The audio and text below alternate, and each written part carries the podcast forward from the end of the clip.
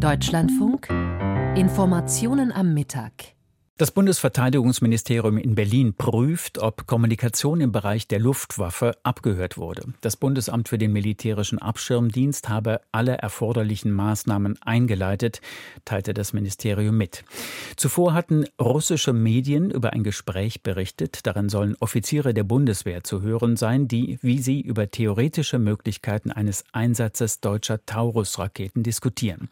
Steffen Wurzel aus unserem Hauptstadtstudio. Wir prüfen, ob Kommunikation der Bundeswehr im Bereich der Luftwaffe abgehört wurde, sagte eine Sprecherin des Bundesverteidigungsministeriums dem Deutschlandfunk. Der militärische Abschirmdienst prüfe den Vorfall. Die Leiterin des russischen Staatsmediums Russia Today, Margarita Simonian, hatte gestern ein angeblich heimlich aufgenommenes Gespräch mehrerer hochrangiger Bundeswehrangehöriger veröffentlicht. Unter anderem zu hören sein soll der Inspekteur der Luftwaffe Ingo Gerhards, also der oberste Soldat der deutschen Luftwaffe. Die insgesamt vier Bundeswehrmänner besprechen in dem mutmaßlich geheimdienstlich aufgezeichneten Gespräch zunächst harmlose Alltagsdinge, wie etwa die tolle Aussicht aus einem Hotelzimmer in Singapur.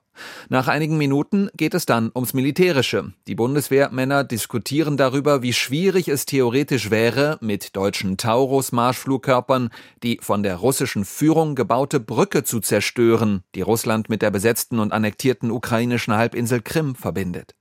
Auch wird thematisiert, wie viele der Taurus-Marschflugkörper in Deutschland überhaupt vorrätig sind und wie viele davon theoretisch an die Ukraine geliefert werden könnten.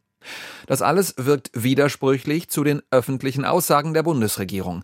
Bundeskanzler Olaf Scholz von der SPD hat mehrfach betont, dass er dagegen ist, die hochmodernen Marschflugkörper vom Typ Taurus an die Ukraine zu liefern.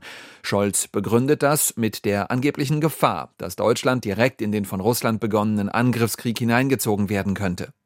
Der CDU-Außenpolitiker Roderich Kiesewetter sagte dem Deutschlandfunk, die Veröffentlichung durch Russland sei eine schwerwiegende Eskalation im Informationsraum. Der Bundeskanzler ist mit der Veröffentlichung diskreditiert, damit derjenige, der in einem Spannungs- bzw. Verteidigungsfall die Bundeswehr führen würde.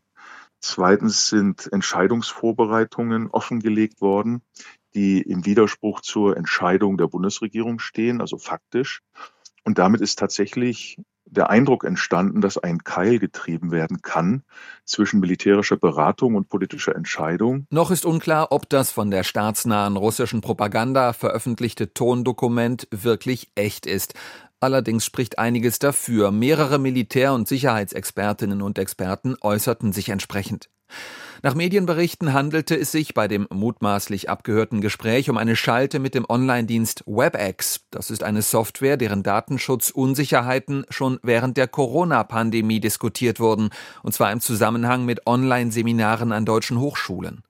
Offen ist, falls sich das Ganze bewahrheitet, warum ausgerechnet die Bundeswehr mit einem System wie WebEx arbeitet.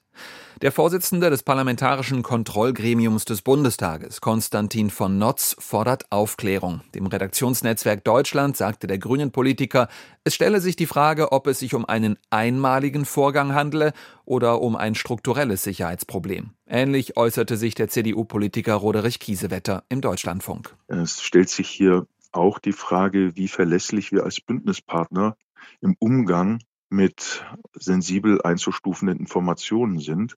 Und vor allen Dingen stellt sich für unsere Bündnispartner die Frage, welche anderen Gespräche, Besprechungen sind in russische Hand gelangt und wie erpressbar ist der Bundeskanzler.